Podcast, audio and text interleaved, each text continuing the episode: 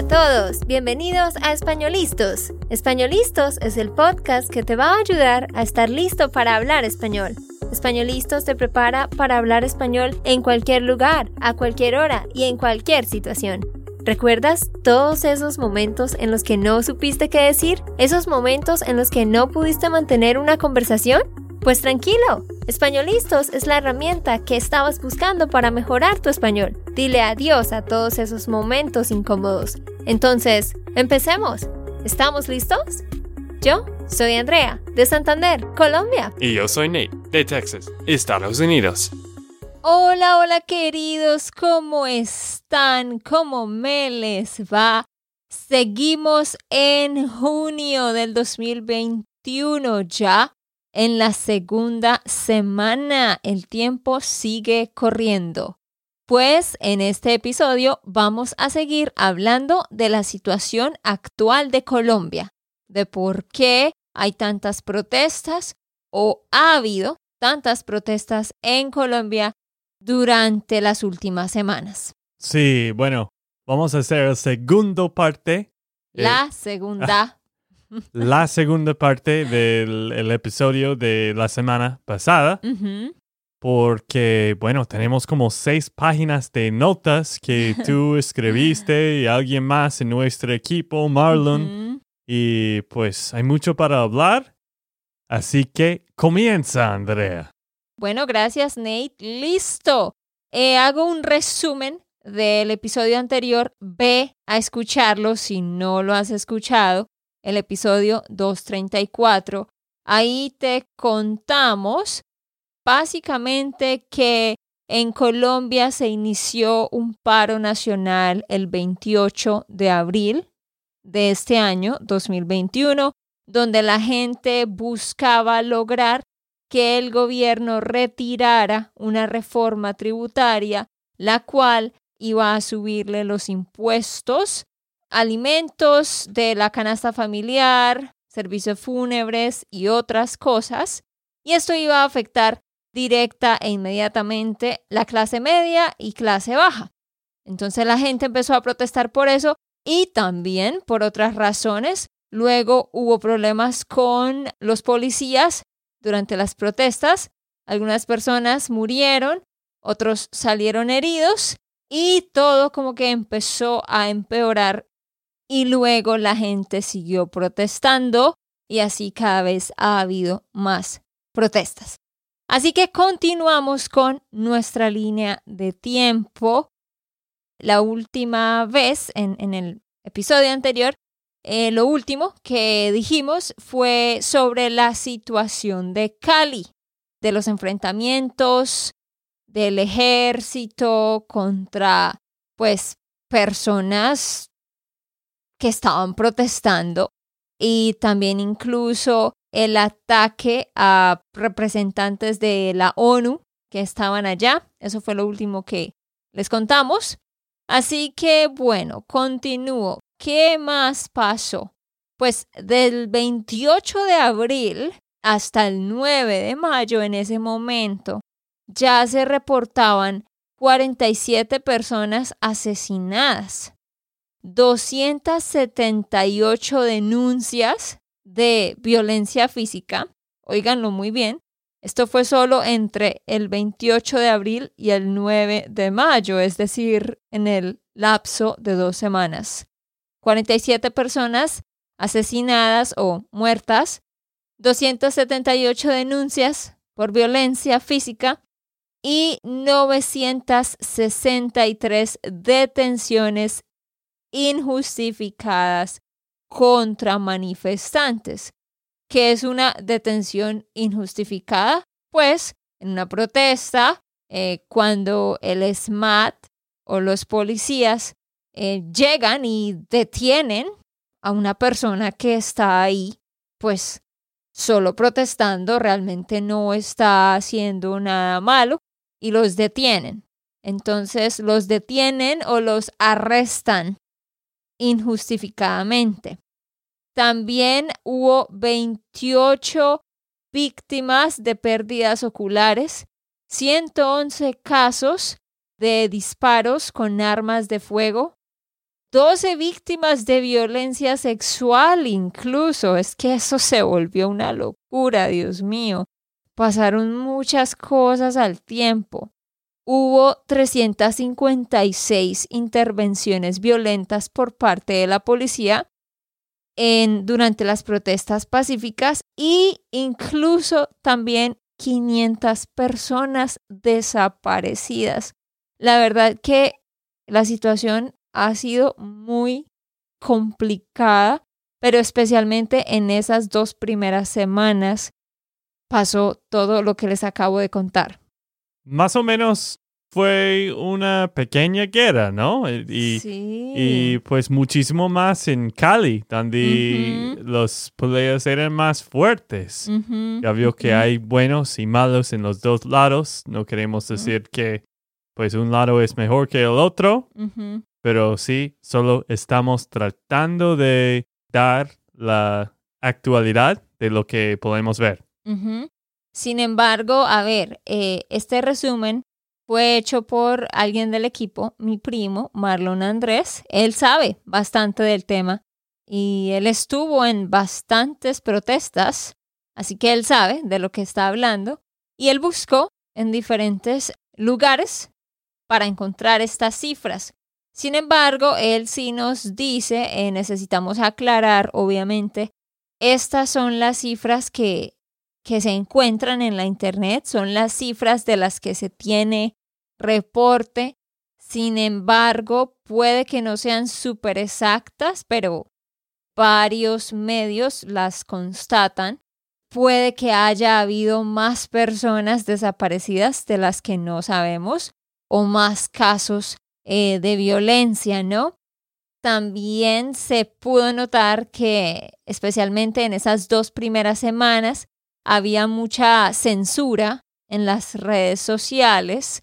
Es decir, que si alguien denunciaba algo o publicaba algo en contra del gobierno, como que las demás personas no veían esas publicaciones. De cierta forma estaban siendo escondidas también hay, pues, cada quien tira para su lado, como se dice, ¿no? Entonces, con algunos medios de comunicación era complicado también porque ellos no estaban mostrando la realidad. ¿Y qué piensas tú, Nate? ¿Qué más podemos agregar? Pues de lo que puedo averiguar, creo que el gobierno está tratando de, de hacer soluciones de lograr soluciones. Buscar soluciones. Buscar soluciones, pero todavía no han logrado. Sí, o sea, es complicado porque es como a quién le echamos la culpa. Obviamente que sí, es la culpa de los sistemas que hay en el gobierno, de las reformas que se han hecho y que se han querido implementar, como esta, eh, porque parecen no beneficiar realmente a aquellos que más lo necesitan. Pero como yo lo dije en el podcast anterior, esta es la realidad del país, por esto es lo que se está pasando ahorita y aunque sí hay gobernantes que sí quieren un cambio y sí quieren hacer algo, es difícil y va a tomar tiempo porque la verdad pareciera que la mayoría son corruptos y, y, y no tienen mucho interés en beneficiar al pueblo. Bueno, sigamos hablando y con nuestro orden cronológico. Luego vamos a llegar al 9 de mayo. ¿Qué pasó el 9 de mayo? El 9 de mayo el presidente Duque viajó a Cali. Como ya les habíamos contado, Cali fue la ciudad donde hubo más tensión, donde sucedieron más cosas, donde hubo más violencia, tristemente. Entonces, el 9 de mayo, el presidente viajó allá, se reunió con políticos y con militares, pero esto fue en la madrugada, o sea, súper temprano, como antes de las 5 de la mañana. Y luego se fue. Entonces la gente estaba como muy enojada de saber que él fue, pero no se presentó realmente enfrente del pueblo para dialogar eh, directamente con las personas. Más adelante, el 12 de mayo, sucedió otra cosa que hizo que la gente se indignara más. El país obviamente estaba pasando por una situación muy triste y complicada donde había muerto eh, gente, donde muchas personas habían sido heridas y todo lo demás que ya escuchamos. Y el 12 de mayo, la Conmebol decidió realizar el partido de la Copa América entre River Plate y Junior en Barranquilla. Bueno, les explico. ¿Qué es la Conmebol? Esa es la Confederación Sudamericana de Fútbol. También se le llama la CSF.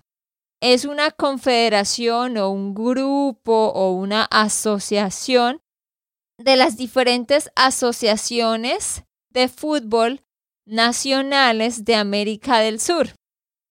Sí, básicamente como, digamos lo que la organización encargada de todo lo relacionado con el fútbol. ¿Listo? Entonces, ¿qué pasó? Eh, la gente se enojó por eso, porque ellos no cancelaron el partido, sino que igual, igual lo hicieron, como si nada estuviera pasando.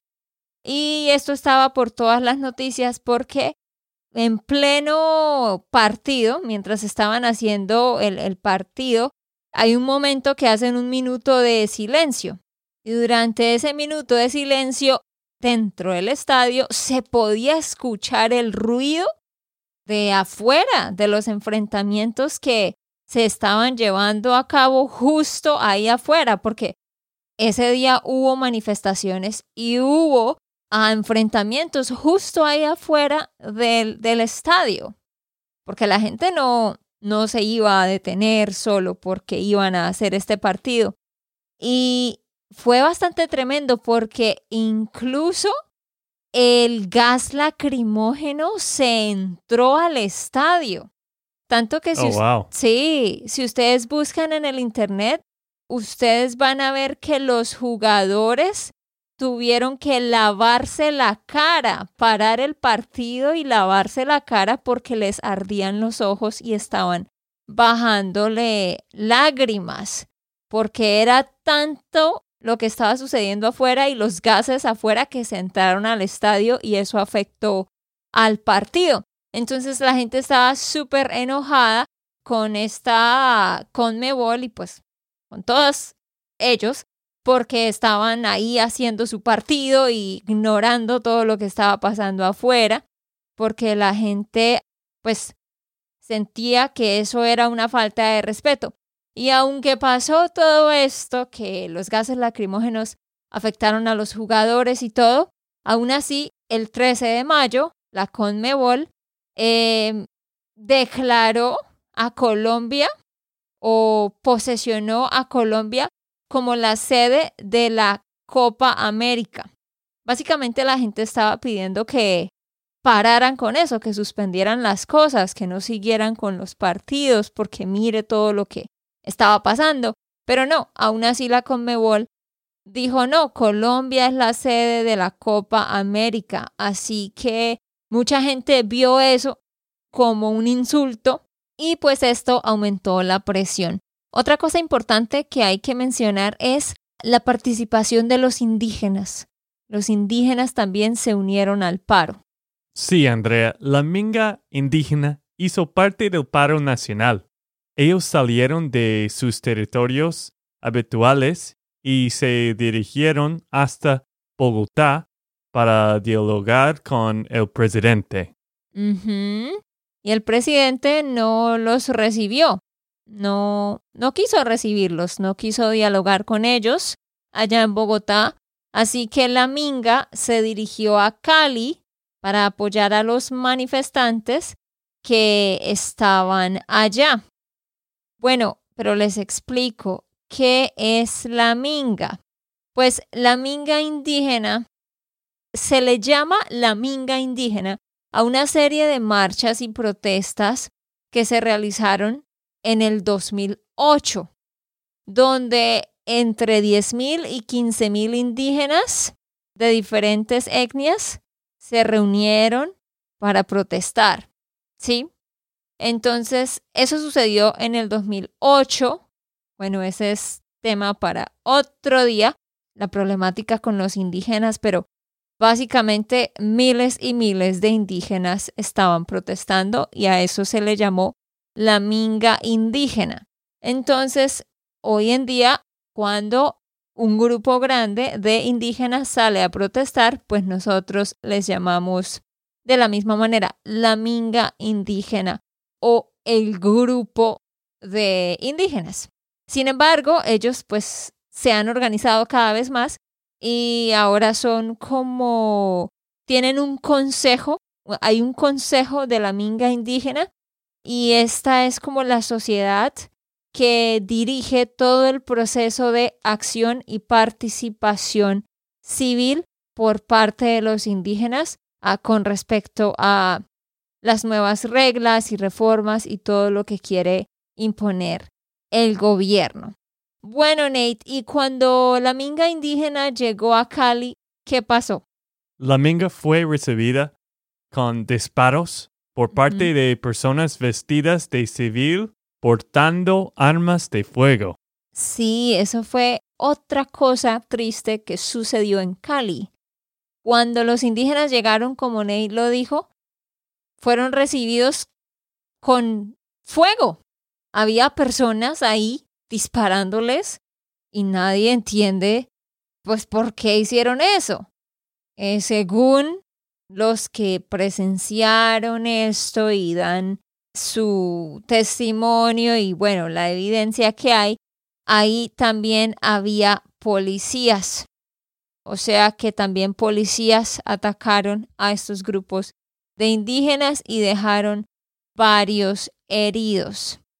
Hasta el 14 de mayo seguían muy fuerte las protestas y la gente lo que estaba esperando era una intervención de los organismos internacionales para ayudar a, a mantener pues la violencia.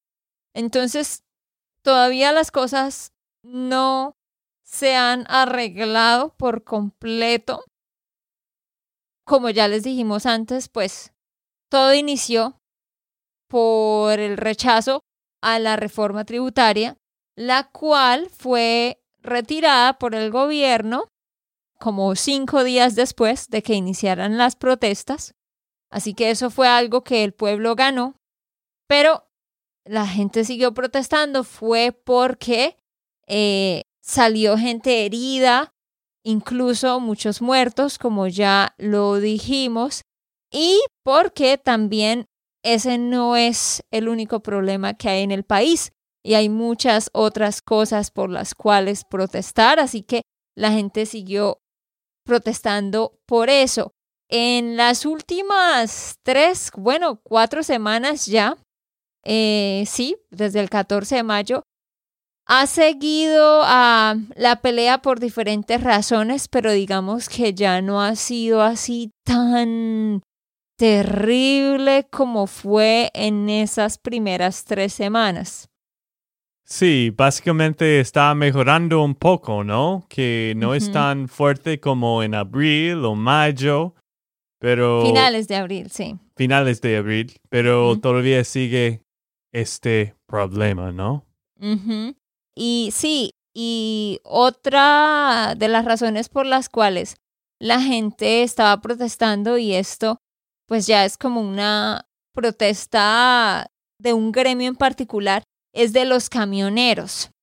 Durante esos días se sumaba a la protesta de los camioneros. Los camioneros son las personas que conducen los camiones. Claro. Y los camiones, lo que pasa es que en México, creo, en México un camión es un bus. En, en México al bus le dicen camión. Sí, bueno, ese es un problema de, español, ¿no? que todos los países diferentes palabras. Ajá. Pero sepan que en Colombia un camión es uh, un, ¿cómo se dice? ¿Un truck? Sí, en inglés es truck, pero un truck es lo mismo que un truck de Ford o de Chevy. Sí. En fin, los que son grandes, largos, que tienen mercancía por dentro. Eso se llama en inglés como un semi. ¿Qué? Nunca había escuchado esa palabra. En fin, los que son largos y que llevan la comida, los que llevan la comida y las mercancías de una ciudad a otra. Esos. ¿Qué pasa? A esas personas eh, les toca pagar mucho por la gasolina. Eh, cada vez les suben más el precio a la gasolina, o sea que eso los está perjudicando. En Colombia hay muchos peajes, una toll road. En Colombia están por todas partes. Un peaje es, tú estás yendo de una ciudad a otra, por ejemplo, de Medellín a Bogotá, y en la vía vas a tener que parar en un peaje y vas a tener que pagar para poder seguir. Sí, claro. Entonces pagas 8 mil, 10 mil, 12 mil, 13 mil. En todas las carreteras. En todos lados hay eso. Y cada vez están subiendo más el precio de esos peajes. Y los camioneros, pues, ese es el trabajo de ellos. Ellos siempre están en las carreteras de una ciudad a otra, así que siempre, todos los días, tienen que pagar peajes que son cada vez más altos, pero se supone que esa plata es para mantener las vías, las carreteras en buen estado y no lo están. Hay muchas vías que por años tienen los mismos problemas, los mismos huecos. O sea, ellos están protestando porque están diciendo, ¿cómo es posible que estemos pagando cada vez más y no vemos un cambio en las vías que utilizamos? Sí, estoy recordando una historia de tu mejor amiga en Colombia, uno de tus mejores amigas en Colombia, ¿Cuál? pues Margarita, Sí. donde ujú. fuimos a la ciudad de ellos. Mm, sí, sí, ¿Cómo sí. se llama la ciudad? Eso es Montelíbano, que es una pequeña ciudad en el departamento de Córdoba. Sí, y en esta ciudad, esta carretera fue terrible, fue como Sí. de tierra, de rocas, Ajá. era malísimo, era como eh, realmente de tercer mundo. Y Colombia quizás es un poco tercer mundo, pero no tanto. Bueno, pues ok, eso es tema para otro podcast, eh, pero en Colombia en los últimos 20 años, diría yo, ha habido bastante avance tecnológico y en las vías y un gran cambio en la seguridad, pero en las grandes ciudades y sobre todo en las ciudades del interior. Pues las ciudades que todo el mundo conoce, Bogotá, Cartagena, eh, Bucaramanga, eh, Pereira, Cali, Medellín, principalmente, pero los pueblos pequeños y sobre todo en la costa o en el lado del Chocó están muy olvidados, hay mucha pobreza. Sí, pero el punto de mi historia fue que ellos estaban recibiendo estas multas, de, o no multas, ¿cómo se llama? Eh, Peajes. Estaban pagando los peajes. Estaban pagando los peajes, pero los mayors, ¿cómo se llaman? Los alcaldes. Ah, claro. Los alcaldes de esta ciudad, Montelíbano, estaban robando la gente de La Plata y ellos estaban haciendo el proyecto, pero después los proyectos estaban fallando. Y recuerdo que había como dos alcaldes, algo así, y ellos salieron con la plata. Pues Pero- algo muy, muy corrupto y para mí fue un poco triste de ver esta carretera tan pelle, tan mal. Sí, eh, hay muchas carreteras en mal estado.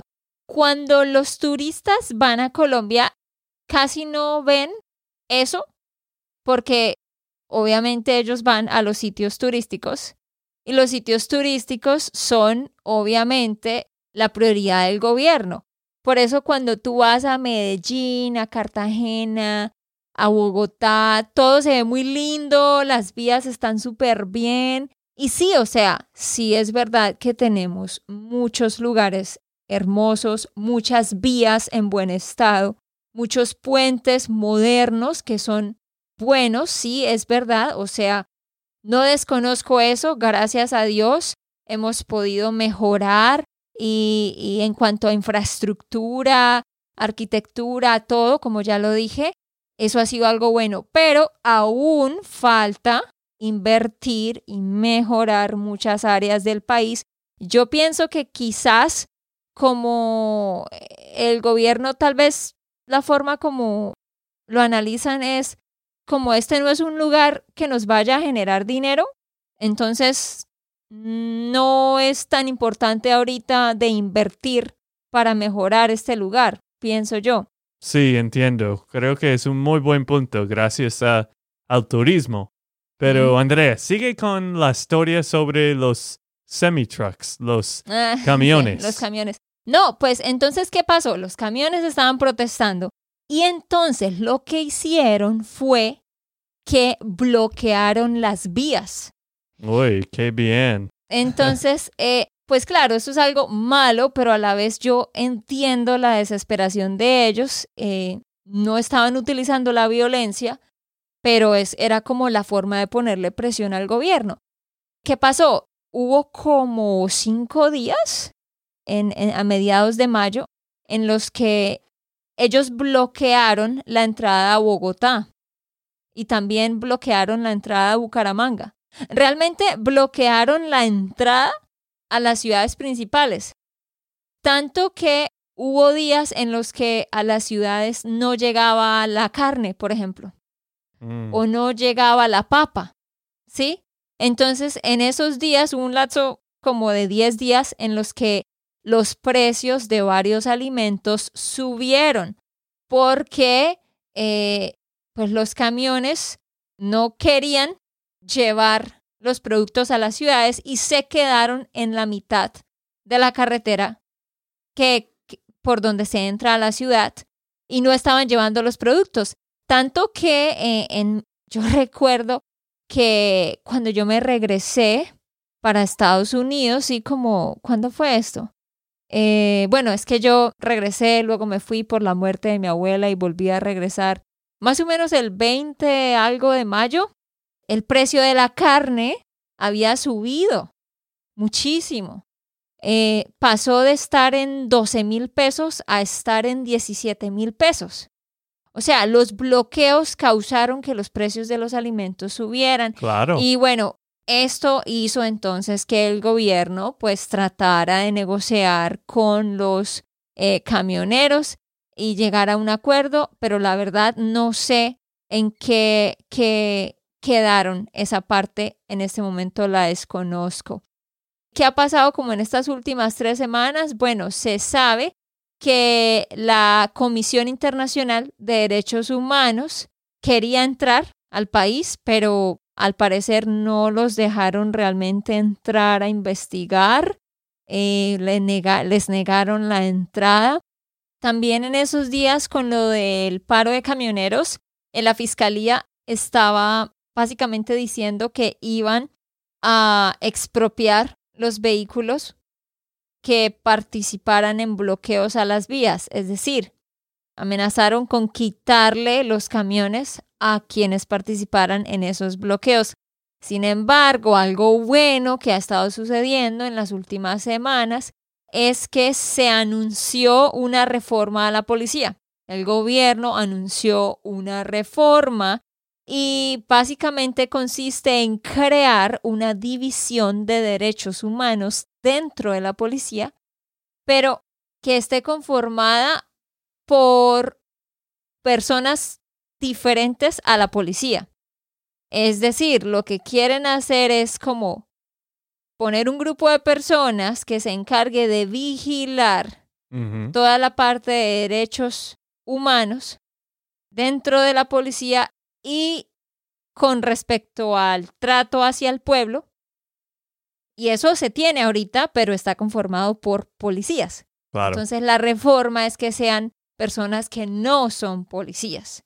Entonces pienso que eso va a ser pues bueno porque creo que va a asegurar que se mejore la interacción entre los policías y los ciudadanos. Pero vamos a ver cómo va todo eso. Em, también en estas semanas, obviamente, se están investigando todos esos casos, todas esas denuncias por parte de, de personas en esas primeras dos semanas del paro, porque recuerden que les contamos que muchas personas fueron detenidas injustamente, otras fueron golpeadas, algunos salieron heridos. Entonces, hay muchas denuncias de eso y pues las han estado procesando. Pero sí, ahí es básicamente donde estamos. Las cosas ya están un poco mejor ahorita, digamos, en cuanto a que ya no hay tanta violencia y enfrentamientos cada rato como lo, los hubo en esas primeras tres semanas. Pero sí, es de verdad algo triste y preocupante hay algo en especial que les voy a mencionar porque tal vez ustedes han escuchado y es de la muerte de un muchacho que era un, protestante. Él se llama Lucas Villa. Él fue asesinado, le dieron ocho disparos, fue asesinado el 5 de mayo y nadie entiende por qué, porque él solamente estaba dirigiendo las protestas, pero pacíficamente.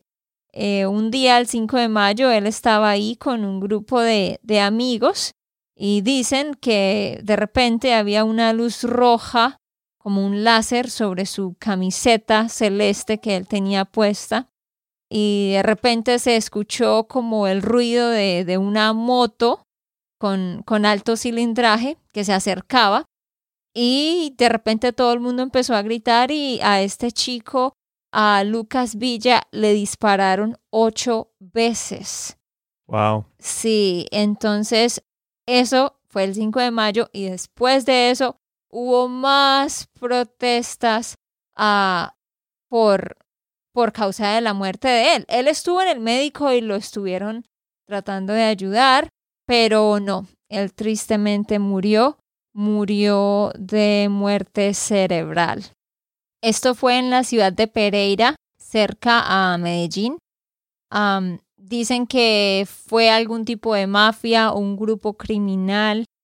Todavía están investigando eh, quién fue, pero se puede deducir que sí planearon matarlo a él y, lo escogieron a él. Entonces, así, muchas historias. Eh, pues esperamos que las cosas mejoren, que todo, que esto que han hecho las personas, tantas protestas, sea para el bien del país? Yo creo que sí, yo creo que tal vez tenía que suceder todo esto, tal vez eh, se tenían que estremecer las cosas de una manera tan radical para lograr cambios por parte de, del gobierno. Entonces, por lo menos con lo de la reforma de la policía que anunciaron, creo que se está mostrando un paso de mejora, pero bueno, ya luego más adelante tendremos que contarles qué otras cosas han ido mejorando.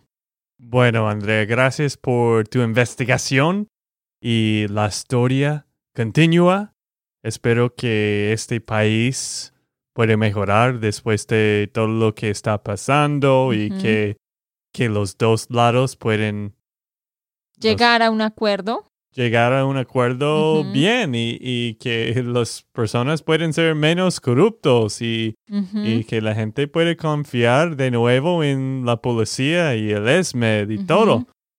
Pero sí, yo creo que de todo de COVID y todo que ha pasado en esta pandemia en todo el mundo ha cambiado mucho de la gente y que es, estamos viviendo en una locura a veces. Sí, la verdad no es solo Colombia, ¿no? Bueno, todos muy bien sabemos todo lo que ha estado pasando también aquí en Estados Unidos, sobre todo el año pasado, ¿no?